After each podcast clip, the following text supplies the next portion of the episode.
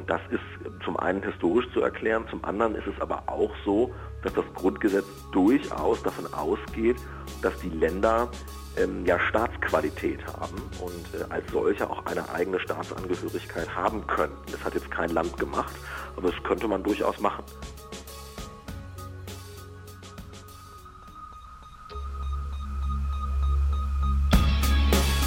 In guter Verfassung. Der Grundgesetz-Podcast.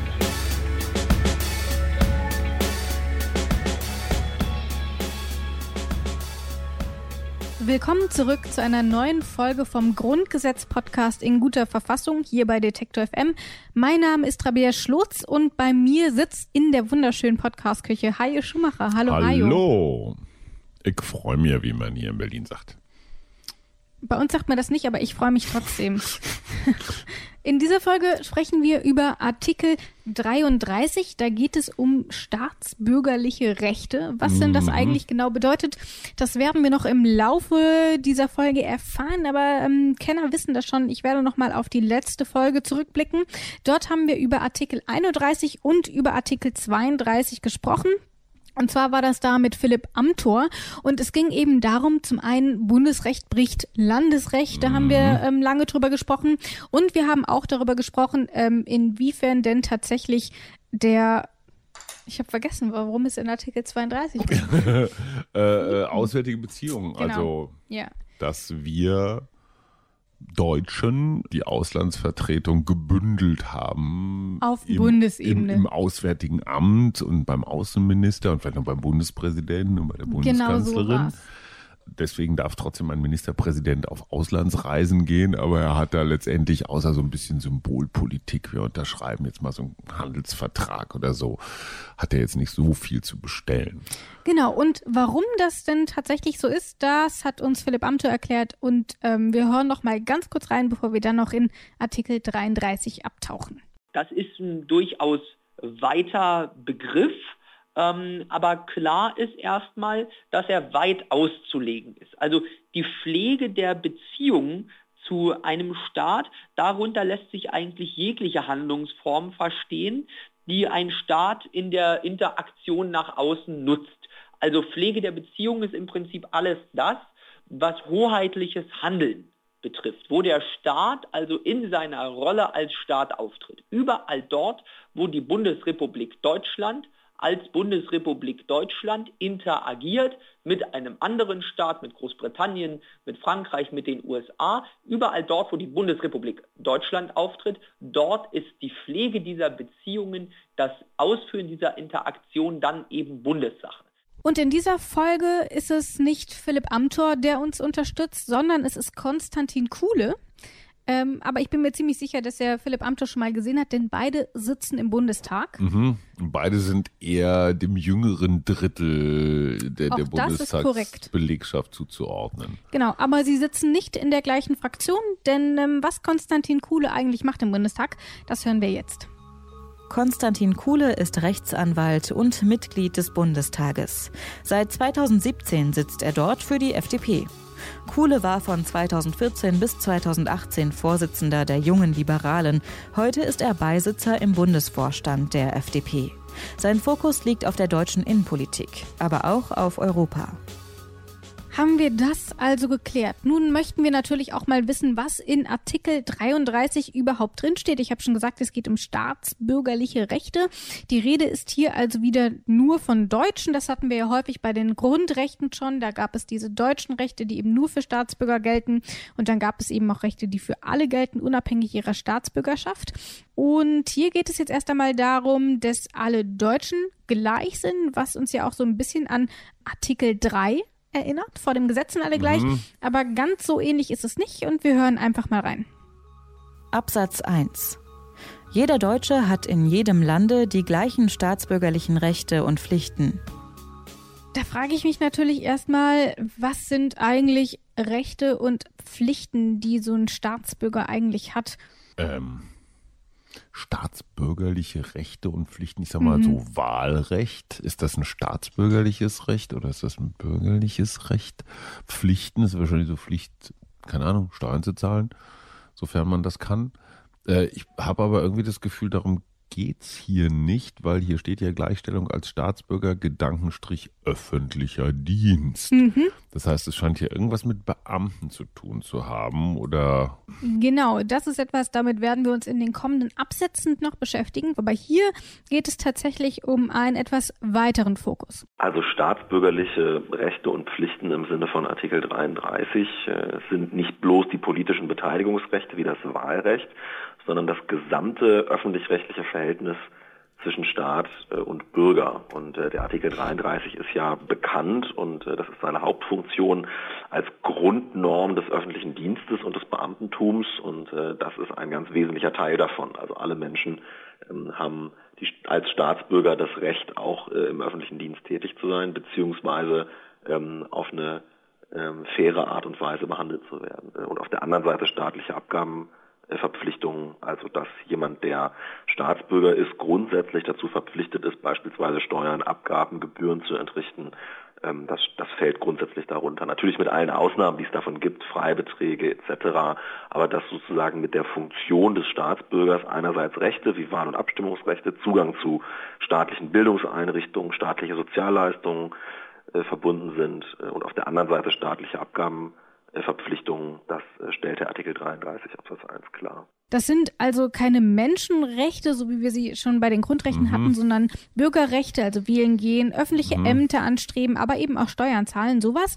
Und das bedeutet übrigens nicht, dass jeder Bürger in jedem Bundesland überall die exakt gleichen Bedingungen vorfinden muss. Mhm. Das ist etwas, was wir schon ähm, Stichwort Föderalismus besprochen haben. Äh, die Länder haben die Rechte, Dinge unterschiedlich zu regeln. Ähm, das heißt eben, dass ich zum Beispiel in Sachsen vielleicht einen anderen Steuersatz auf Grundstücke habe, habe als in Bayern, keine Ahnung, mhm. ich weiß nicht, ob das stimmt, aber nur mal so als konstruiertes Beispiel. Mhm. Der Artikel bedeutet nämlich vielmehr, dass niemand bevorzugt oder benachteiligt werden darf, mhm. weil er zum Beispiel aus Thüringen kommt und eben nicht aus Hessen. Mhm. Das ist also eher das. Es gibt also. Mal eben ganz kurz in der Praxis. Ja. Es soll ja durchaus so, ich sag mal, lokalpatriotische Stämme geben. Natürlich wird eine bayerische Verwaltung eher einen bayerischen Kandidaten einstellen als einen, keine Ahnung, äh, friesischen. Oder, also jetzt mal so praktisches Leben, gelebte Realität. Ja, ähm, das ist durchaus ein interessanter Punkt, den du ansprichst, denn es gibt auch Einschränkungen. Wenn du das schon so sagst, ein interessanter Punkt, den du ansprichst. Nein, wirklich ein interessanter. Es, es, ist so interessant, dass man diesen Punkt einen kompletten anderen Artikel gewidmet Ach. hat. Nämlich Artikel 36, denn dort gibt es die Einschränkungen, inwiefern das dann tatsächlich zutrifft, gerade eben in den öffentlichen Ämtern. Da werden wir dann also noch drauf zu sprechen kommen und ich will hier gar nicht so viel verraten. Heb dir deine Frage also auf okay. für Artikel 36. Aber grundsätzlich gibt es erstmal nicht so solche großen Einschränkungen. Erstmal sind alle gleich zu behandeln, aber in der Praxis ist das tatsächlich auch eigentlich, naja, ich würde nicht sagen vernachlässigbar, aber spielt zumindest mal eine untergeordnete Rolle, so wie mhm. wir es hier in Absatz 1 äh, stehen haben. Und warum, das erklärt Konstantin Kuhle. Ja, das ist total spannend. Ähm, das ist zum einen historisch äh, zu erklären. Deutschland ist ja bis auf äh, die wenigen Jahre der Nazi-Diktatur immer ein, ein, ein zutiefst föderaler Staat gewesen. Und es ist durchaus in der Vergangenheit denkbar gewesen, dass ein bayerisches oder ein sächsisches Gesetz, also weit vor der Bundesrepublik gesagt hat, also wir nehmen als Beamte nur Landeskinder sozusagen. Und bis heute haben wir ja beispielsweise in der juristischen Ausbildung oder beim Zivildienst bei der Anerkennung äh, sogenannte Landeskinderregelung, also dass man jemanden bevorzugen darf oder andere benachteiligen darf, ähm, wenn diese Personen aus einem bestimmten Bundesland oder aus dem eigenen Bundesland kommen. Aber Artikel 33 Absatz 1 sagt, soweit es um das Berufsbeamtentum geht, ist das nicht statthaft. Also es ist äh, zulässig, dass jemand in Hamburg Richter ist und in Niedersachsen wohnt. Es ist zulässig, dass jemand in Mecklenburg-Vorpommern äh, Polizistin ist und in Brandenburg wohnt. Und das ist zum einen historisch zu erklären, zum anderen ist es aber auch so, dass das Grundgesetz durchaus davon ausgeht, dass die Länder ähm, ja Staatsqualität haben und äh, als solche auch eine eigene Staatsangehörigkeit haben könnten. Das hat jetzt kein Land gemacht, aber das könnte man durchaus machen. Es gibt aber auch noch einige Bereiche, wir haben es eben schon angesprochen, ähm, mhm. nämlich die öffentlichen Ämter, die hier in den kommenden Artikeln nochmal eine Rolle spielen. Und ähm, bevor wir da weiter drüber sprechen, hören wir einfach mal kurz rein und wir machen Artikel 2 und 3 in einem Abwasch. Mhm. Absatz 2. Jeder Deutsche hat nach seiner Eignung, Befähigung und fachlichen Leistung gleichen Zugang zu jedem öffentlichen Amte. Absatz 3. Der Genuss bürgerlicher und staatsbürgerlicher Rechte, die Zulassung zu öffentlichen Ämtern sowie die im öffentlichen Dienste erworbenen Rechte sind unabhängig von dem religiösen Bekenntnis. Niemandem darf aus seiner Zugehörigkeit oder Nichtzugehörigkeit zu einem Bekenntnisse oder einer Weltanschauung ein Nachteil erwachsen. Hier steht also erstmal, das ist das, was du von auch schon gesagt hast, jeder Deutsche darf erstmal ein öffentliches Amt anstreben mhm. und auch bekleiden, sofern er denn die Bedingungen erfüllt. Ähm, das haben wir hier zum Beispiel mit dem Begriff Eignung und Befähigung, also zum Beispiel das vielleicht. Also der muss auf eine Stellenausschreibung passen. Zum Beispiel, dass man eben sagt, ich brauche einen Schulabschluss, ich brauche mein so. Abitur, mhm. ich muss vielleicht ähm, eine Fremdsprache können, weil die für dieses Amt sinnvoll ist. Ähm, das sind eben solche Sachen, die unter diese Das heißt, Eignung nicht jeder Honk darf jeden Job also es darf sich erstmal jeder darauf bewerben, ja. aber er hat dann eben letzten Endes nicht das Recht, das Amt zu bekleiden, sofern mhm. er eben nach Eignung gar nicht dafür in Frage kommt. Mhm. Und ein Beispiel hierfür ist zum Beispiel auch noch die sogenannte Bestenauslese. Also wer zum Beispiel bessere Fähigkeiten nachweisen kann, darf entsprechend bevorzugt werden. Ähm, also wenn mhm. es jetzt zum Beispiel nach Abiturnote geht, dann Klar. wird der mit 1-0 bevorzugt, im Gegensatz zu dem zu 3-0. Aber ob es eigentlich noch andere Einschränkungen gibt, weiß ich gar nicht. Aber ich kenne jemanden, der es weiß. Äh, lass mich raten, Konstantin Kuhle. Das ist korrekt. Hey. Das ist in der Verfassung nicht geregelt, aber es gibt Gründe, die im Beamtenrecht äh, gegen eine Verbeamtung sprechen. Und äh, eine Haftstrafe ist schon, ist schon ziemlich viel. Also ähm, nicht jede strafrechtliche Verurteilung wird dazu führen, dass man, dass man nicht verbeamtet werden kann. Aber sobald das eine gewisse Schwelle überschreitet, äh, spricht das dann schon dagegen. Aber wir haben ja auch schon den dritten Absatz gehört und da stand etwas drin, was mich tatsächlich überrascht hat, nämlich das religiöse Bekenntnis. Denn ich hätte zum einen gedacht, dass das sowieso mit Artikel 4, also der Religionsfreiheit, mhm. sowieso abgegolten mhm. ist. Ähm, und andererseits habe ich mich gefragt, ist das nicht sowieso ein Wumpe, wir haben 2019, come on. Äh, ja und nein. Auch da würde ich wieder sagen, in bestimmten Bundesländern zum Beispiel gibt es, wird mehr Wert auf bestimmte religiöse Nähen gelegt als in mhm. anderen. In Berlin ist es eher egal, da ist das Christentum, glaube ich, sogar eine Minderheit im Vergleich zu anderen Religionen in Bayern, ich weiß auch gar nicht, wie ich immer auf Bayern komme, aber da ist dann, da ist es dann wieder wichtig, äh, äh, irgendeiner christlichen Religion äh, anzugehören. Ähm, deswegen steht das hier jetzt so drin und ich habe das Gefühl, immer wenn was so explizit drin steht, dann gibt es da auch Bedenken, dass es vielleicht nicht so sein könnte weil die Verfasser des Grundgesetzes, die Verfassenden des Grundgesetzes gesagt haben, ah, den, den schreiben wir das nochmal extra dick ins Stammbuch. Ja. Ich habe keine Ahnung, wie frisch, wie aktuell das heute noch ist, aber vor 70 Jahren war es auf jeden Fall sehr aktuell, diese Bekenntniszugehörigkeit. Auch hier muss man sich historisch wieder äh, vergegenwärtigen, dass ähm, diejenigen, die unsere Verfassung geschrieben haben und die sich Gedanken darüber gemacht haben, welche, welche Zugangsvoraussetzungen muss es für den öffentlichen Dienst geben, äh, aus einer Zeit kommen, in der sehr klar zwischen katholischen und evangelischen Gebieten ähm, unterschieden wurde. Es war ja in, sozusagen früheren Zeiten auch noch so, dass ähm, durch die äh, Wahl der Religion äh, eines, eines Fürsten dann gleichsam die gesamte Religionszugehörigkeit der Bevölkerung beeinflusst wurde. Und deswegen hat man sich hier gedacht, also ähm, wir, wir, wollen gerne insbesondere ähm, eine Ungleichbehandlung zwischen verschiedenen christlichen Konfessionen vermeiden. Das war der Ausgangspunkt, warum man den Artikel 33 ähm, Absatz 3 dort heute äh, so verankert hat. Aber selbst wenn es vielleicht im Alltag gar keine große Rolle spielt, weil das dann niemanden groß interessiert, falls es dann diese Prämisse gäbe, dass man diesen Job nur bekommt, wenn man äh, zum Beispiel christlich ist, ähm, das wird dann hiermit auch nochmal direkt unterbunden. Aber was ich hier daraus lese, ist die Zulassung zu öffentlichen Ämtern. Das heißt, ich habe mhm. erstmal nur, ich darf nicht aufgrund meiner Religion genau, bei der Zulassung benachteiligt ja, genau. werden.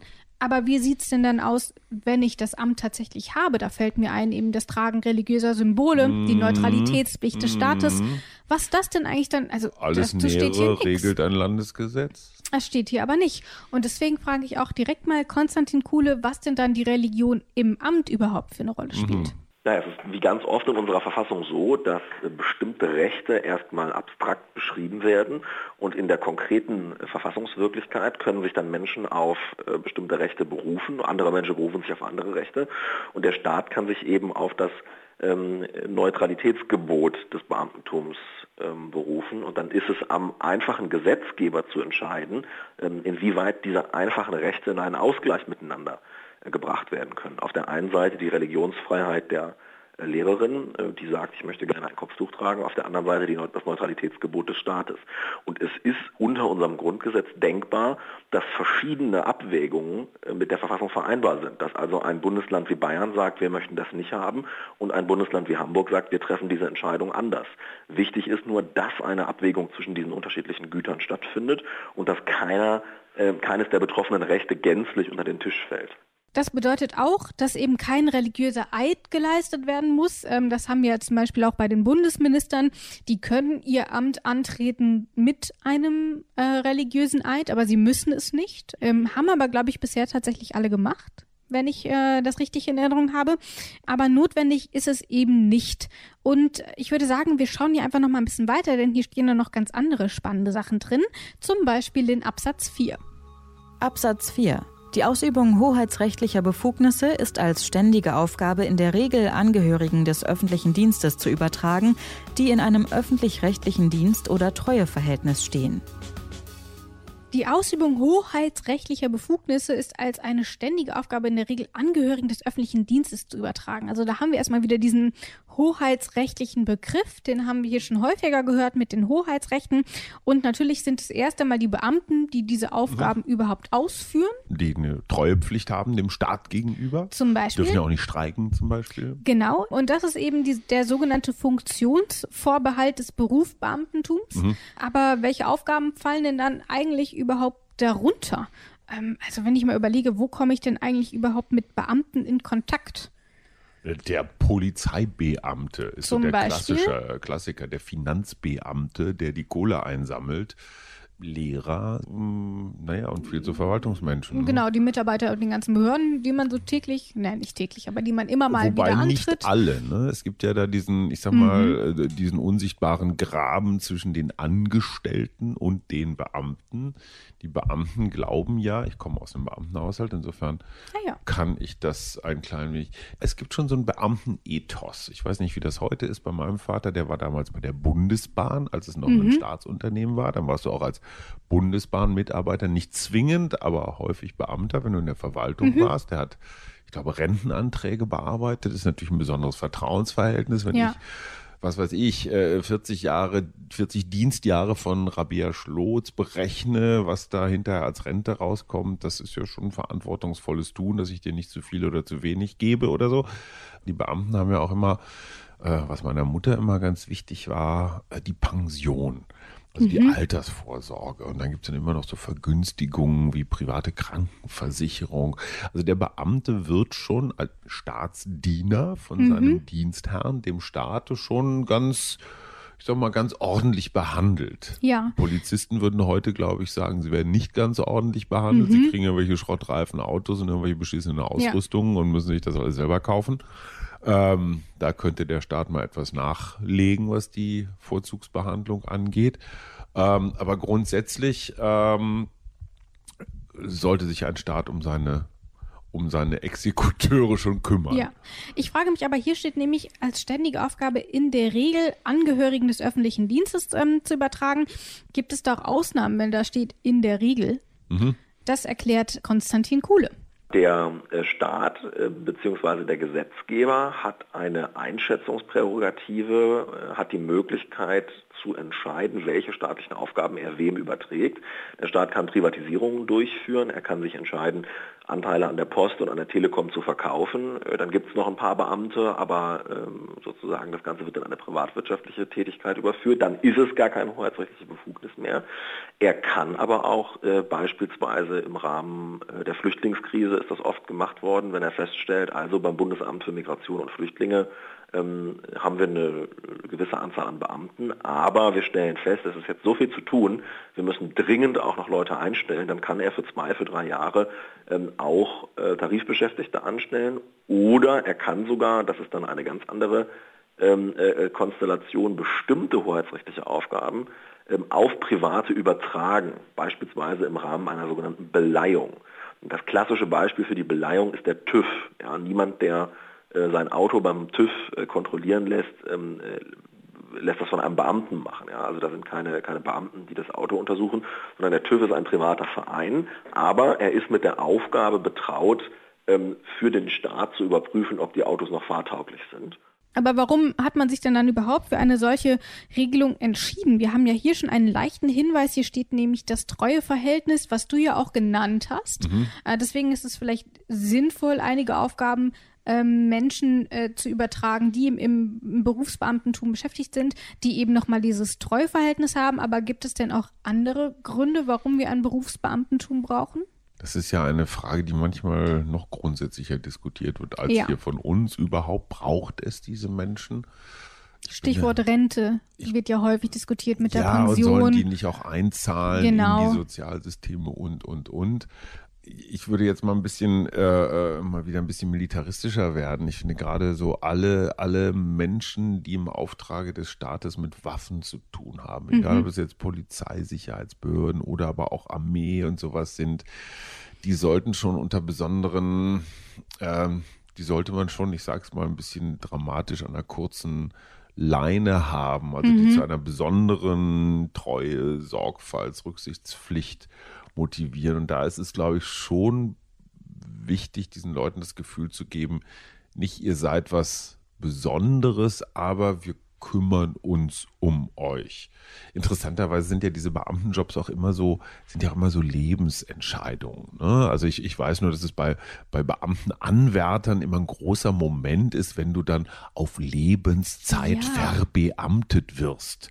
Damit ist ja eigentlich auch so eine gewisse äh, ich sag mal, Dynamik aus deinem Lebenslauf rausgenommen. Weil klar, du hast deine Aufstiegs-, deine Karrierekorridore, ja. mhm. aber es, es, es, es wird nicht so rasend viel passieren. Es hat ja viel von Zuverlässigkeit, von Berechenbarkeit, von Langfristigkeit, aber auch das, was so ein Staat will oder soll. Und wenn es Menschen gibt, die das gut und richtig und wichtig finden in so einem Beamten. Ja. Ne, also wenn du eine Familie gründen willst, wenn du dein Eigenheim zuverlässig abbezahlen willst über die Jahre und, und, und, und, und.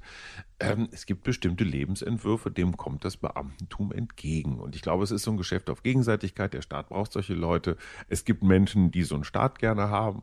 Hey, wenn sie glücklich, also meins wäre es nicht. Ich bin so ein bisschen ent. Das hätte ich jetzt nicht gedacht. Entbeamtet. Äh, ja. Also durch meine, durch, durch meine Familiengeschichte mhm. einfach, weil so Sicherheit, Rente, klar, meine beiden Eltern Kriegsteilnehmer, so Unsicherheit ja. war das Schlimmste, was passieren konnte. Der Russe ja. kommt, um Gottes Willen. Für die war Sicherheit das Aller, Allerwichtigste. Und ich finde komischerweise Unsicherheit immer wieder ganz spannend, so zu gucken, womit verdiene ich nächstes Jahr mein Geld? Ich weiß es einfach nicht. Ja. Ganz ehrlich nicht. Ja. Aber es macht mich kreativ, es hält mich am Leben. Und ich glaube, so eine, so eine Beamtenkarriere würde mich wahnsinnig träge machen. Mhm. Wahnsinnig bequem, wahnsinnig, ah, ich weiß auch nicht lang. Ich, ganz ehrlich, ich finde es langweilig. Wobei ganz viele Beamte ich werden mir jetzt mit dem nackten Hintern sagen. ins Gesicht springen und sagen, du arroganter Pinsel, du weißt doch gar nicht, wie toll das ist, ja. Beamter zu sein. Ich, ich, ich glaube das sofort, aber meins es nicht. Aber um nochmal kurz auf die Frage zurückzukommen, warum wir außer diesem Treuverhältnis überhaupt dieses Berufsbeamtentum haben. Das ist natürlich auch historisch bedingt. Weil sie Preußen erfunden haben. Und ich habe es eben schon gesagt, das Berufsbeamtentum ähm, ist historisch begründet. Das ist also gar keine neue Erfindung. Ähm, mhm. Das wurde nämlich im Laufe des 17. Jahrhunderts bereits schon entwickelt, äh, hat auch tatsächlich eine sehr lange Tradition. Sollten wir das Berufsbeamtentum abschaffen, ist es fair, dass Beamte nicht in die Rentenkasse einzahlen und sollen Beamte auch streiken dürfen? Rund um das Berufsbeamtentum stellen sich viele Fragen und dass es heute so umstritten ist, hätte man sich im 17. Jahrhundert wohl kaum denken können. Damals war es Friedrich Wilhelm I., der das Beamtentum ins Leben gerufen hat oder zumindest in seiner ursprünglichen Form, wie wir es heute auch kennen. Sein Sohn, der berühmte Friedrich der Große, machte das Berufsbeamtentum schließlich endgültig bekannt. Schon damals stand das Treueverhältnis zwischen dem Staat und seinen Beamten im Vordergrund. Ein weiteres wichtiges Merkmal der Beamten der damaligen Zeit, sie setzten sich gegen den Dienstadel ein und waren gegen Privilegien qua Geburt. Vielmehr sollte die Leistung der einzelnen Bürger zählen. 1794 schließlich wurden die Beamten auch im Gesetz als Diener des Staates bezeichnet. Zu diesem Zeitpunkt wurden auch die hergebrachten Grundsätze des Berufsbeamtentums festgeschrieben. Heute finden wir diese in Absatz 5 des Artikels 33. Später dann, unter den Nationalsozialisten, spielte das Beamtentum ebenfalls eine wichtige Rolle. Trotz des Terrorregimes durch die Nazis hielten zahlreiche Beamte die Treue und trugen so unzählige Entscheidungen des Regimes mit. Juden und Jüdinnen wurden ihrer Ämter enthoben. In den Staatsdienst konnte damals nur noch derjenige kommen, der einen sogenannten ARIA-Nachweis vorlegen konnte. Deswegen wurde nach dem Zweiten Weltkrieg das Berufsbeamtentum für kurze Zeit vollkommen abgeschafft. Heute gibt es die Beamten aber natürlich wieder. Kommen wir aber zu unserem letzten Absatz, denn wir haben noch einen fünften Absatz und in dem steht Folgendes drin. Absatz 5. Das Recht des öffentlichen Dienstes ist unter Berücksichtigung der hergebrachten Grundsätze des Berufsbeamtentums zu regeln und fortzuentwickeln. Hergebrachte Grundsätze des Berufsbeamtentums. Mhm. Aber das sind diese hergebrachten Grundsätze vielleicht das, was du eben mit dem 17. Jahrhundert erwähnt hast? Ja, ich hatte also, das tatsächlich, so wie wenn Traditions ja, also Reglement. Ja, ich finde, würde mich jemand, setze ich jetzt bei Günther ja auch bei Wer wird Millionär und die Frage ist, ähm, was ist ein hergebrachter Grundsatz des Berufsbeamtentums und da stünde Treueverhältnis und drei andere Sachen. Ich glaube, ich würde immer das Treueverhältnis nehmen, Sofort. weil ich die anderen überhaupt nicht kenne und ich Ja. weiß noch nicht mal, ob das Treueverhältnis überhaupt einer dieser Grundsätze ist. Absolut, ganz Weil, es, bestimmt. weil das steht ja auch schon bei Absatz 4, das heißt, da haben wir es ja nochmal explizit genannt. Also du fragst dich, warum das hier jetzt nochmal steht. Ja, also meine Erklärung wäre, dass es schlicht etwas komplett anderes ist. Konstantin Kuhle weiß es. Die hergebrachten äh, Grundsätze des Berufsbeamtentums, das ist beispielsweise das Laufbahnprinzip, also die Einteilung des öffentlichen Dienstes in bestimmte Gruppen, in bestimmte ähm, Karriereschritte. Das Alimentationsprinzip, ja, ne, dass, der, dass der Beamte ähm, als Gegenleistung für sein besonderes Treueverhältnis vom Staat alimentiert wird. Und das heißt dann beispielsweise auch, dass der Staat sich die Frage stellen muss, ähm, wie behandle ich einen Beamten, der äh, verheiratet ist? Wie behandle ich eine Beamtin, die äh, Kinder hat? Ähm, Also der Familienzuschlag, der, der ähm, Kinderzuschlag, all das im, im Beamtenrecht, all das ist Ausfluss des Alimentationsprinzips. Die Anstellung auf Lebenszeit. Ähm, Einmal verbeamtet ist man grundsätzlich ein Leben lang verbeamtet, gibt Ausnahmen, aber das ist so. Die Verschwiegenheit und natürlich das Streikverbot. Also Beamte dürfen grundsätzlich nicht streiken.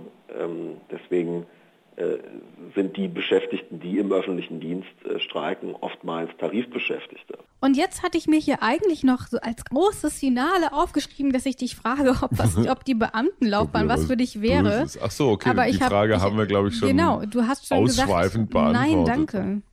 Ja. Ja. Ich glaube zum Beispiel, also neulich erzählte mir eine Bekannte, dass ihre Tochter jetzt eine sehr, sehr komplexe Ausbildung zur Kriminalkommissarin Mhm. gemacht hätte. Und da darf man ja, die darf ja nicht alles erzählen. Das ist ja zum Teil auch geheim, wenn die da mit Waffen rumhantieren und Okay. was weiß ich, irgendwelche Entführungen äh, äh, simulieren oder Mhm. der Geier was.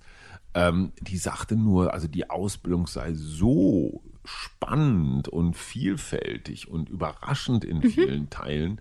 Äh, das wäre was, wo sie, also sie jetzt, unsere, unsere Bekannte, unsere Freundin, sagte, da- da- das könnte ich mir vorstellen, das finde ich total spannend.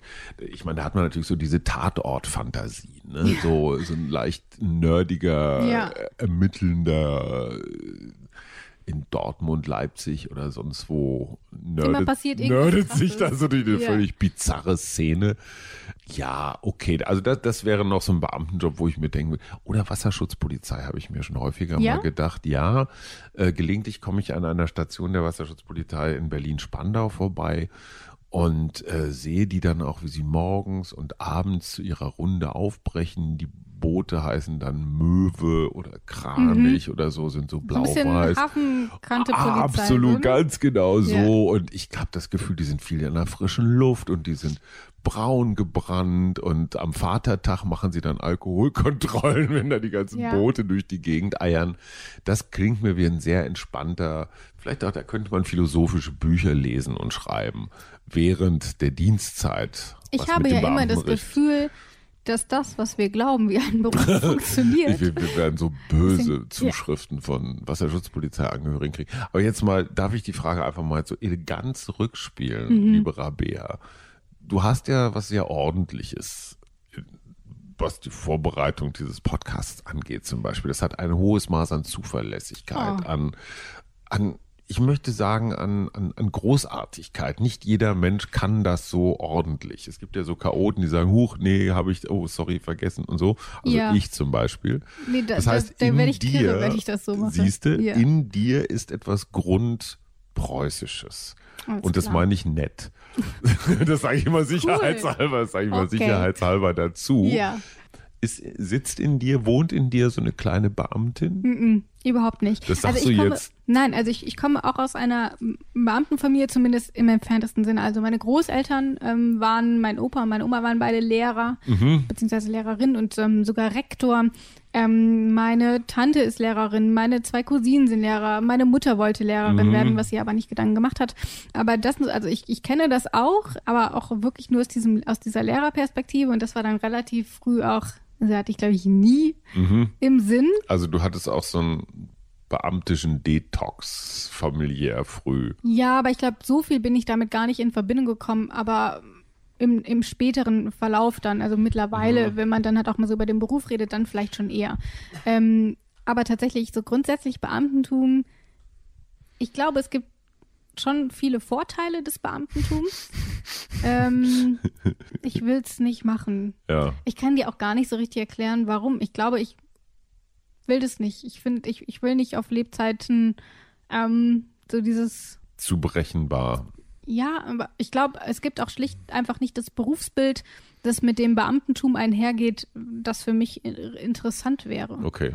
Also gäbe es jetzt vielleicht Kriminalkommissarin? verbeamtete Journalisten oder so, das, dann wäre das vielleicht nochmal was anderes. bestimmt. Ja, So ein. Regierungssprecher Ja, ist der sowas. nicht verbeamtet. Ich Der ist doch. Staatssekretär. Sind Staatssekretäre nicht automatisch Oh. Beamte? Aber Okay, so, aber, jeden aber, Fall, ich aber, glaube, aber Kriminalkommissarin? Du bist, du bist Nee, die ich, geborene ich, ich, bin, ich bin ein Kriminalkommissarin. richtiger Schisser. Ich habe vor allem Angst. ja, aber Also das ist doch gut. Jeder Kriminalkommissar wird sagen, Angst ist die beste Lebensversicherung. Ja, aber ich könnte jetzt keinen Tatort und nix. Ach, dann Äh, nee. springst du mal unter das Sofa vor lauter So. Panik, okay. Ja, deswegen, aber, klar. aber zum Beispiel, ich hatte lange Zeit überlebt, was hat, hat zwar nichts mit dem Beamtentum zu tun, aber ich fand so Juristen ganz cool, aber auch nur, weil ich Mhm. diese ganzen Anwaltsserien geguckt habe. Aber ich glaube, so wie in Mhm. Boston Legal und Good Wife ist es dann im realen Leben doch nicht. Und dann habe ich es verworfen und jetzt mache ich Grundgesetz-Podcasts. Okay. So ist es. Ich finde das ein Aufstieg. Äh, das geht natürlich nicht an unsere Juristen, die wir hier in jeder Folge zu Gast haben. Möchte ich ganz kurz klarstellen. Absolut. So, ich glaube, jetzt haben wir doch noch ein Aus die bisschen Maus, gequatscht. durchgewischt. Wir sind fertig. Ähm, in der nächsten Folge geht es dann um Artikel 34 und dort geht es. Mhm. auch nochmal um die Beamten. Es geht nämlich insbesondere darum, was passiert, wenn Beamten Fehler machen. Ja, genau. Ähm, und ähm, Haftungsfragen. Genau, und Joachim Wieland ist es dann, der ist ja auch ähm, von der Hochschule Speyer, wo es ja auch um Mhm. Verwaltungsfragen geht, ähm, um das Verwaltungsrecht. Und, und dort ist es also dann Joachim Wieland, der uns da ein bisschen zur Seite springt. Ich freue mich auf jeden Fall drauf und damit sage ich Tschüss. Und tschüss. In guter Verfassung. Der Grundgesetz-Podcast.